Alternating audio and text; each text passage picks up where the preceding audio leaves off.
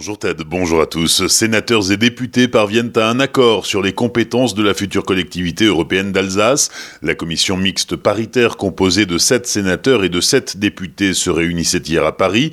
Dans un communiqué commun, les présidents des deux départements alsaciens, Frédéric Bierry et Brigitte Klinkert, saluent cet accord qui fait passer la future collectivité du projet à la réalité. La collectivité européenne d'Alsace sera créée officiellement le 1er janvier 2021 Parmi ses compétences, la délégation des politiques d'insertion par les activités de proximité, des missions de promotion des langues et cultures rhénanes ou la possibilité de se voir déléguer des actions relevant du Fonds social européen.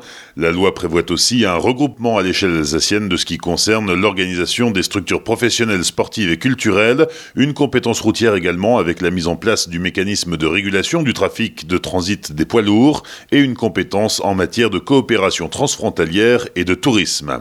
Quatrième jour de grève dans les services des urgences du groupement hospitalier Célestat Aubernais, une grève illimitée qui a débuté mardi. Les grévistes dénoncent des conditions de travail dramatiques et demandent l'ouverture de nouveaux lits pour accueillir les patients. Selon la CFDT, la situation n'est humainement plus vivable, ni pour les patients, ni pour les professionnels. Le service des urgences du CHU de Strasbourg, qui avait rejoint le mouvement, a déjà obtenu des promesses de la direction de l'hôpital, l'ouverture de 40 lits pour désengorger les urgences et la volonté de recruter jusqu'à 150 soignants supplémentaires.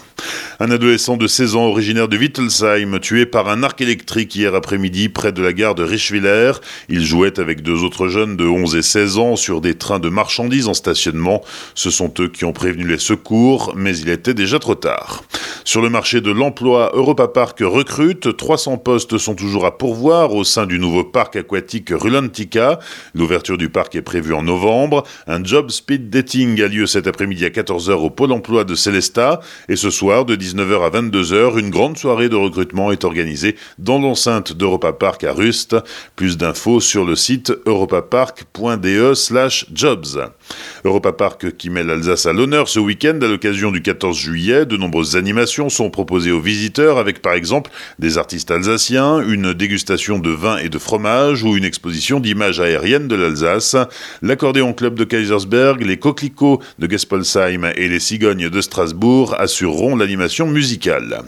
La vallée de Villers au rythme de la 26e édition de Décibule ce week-end. Neuve-Église accueille le plus grand festival de musique actuelle en plein air d'Alsace. 25 000 personnes sont attendues.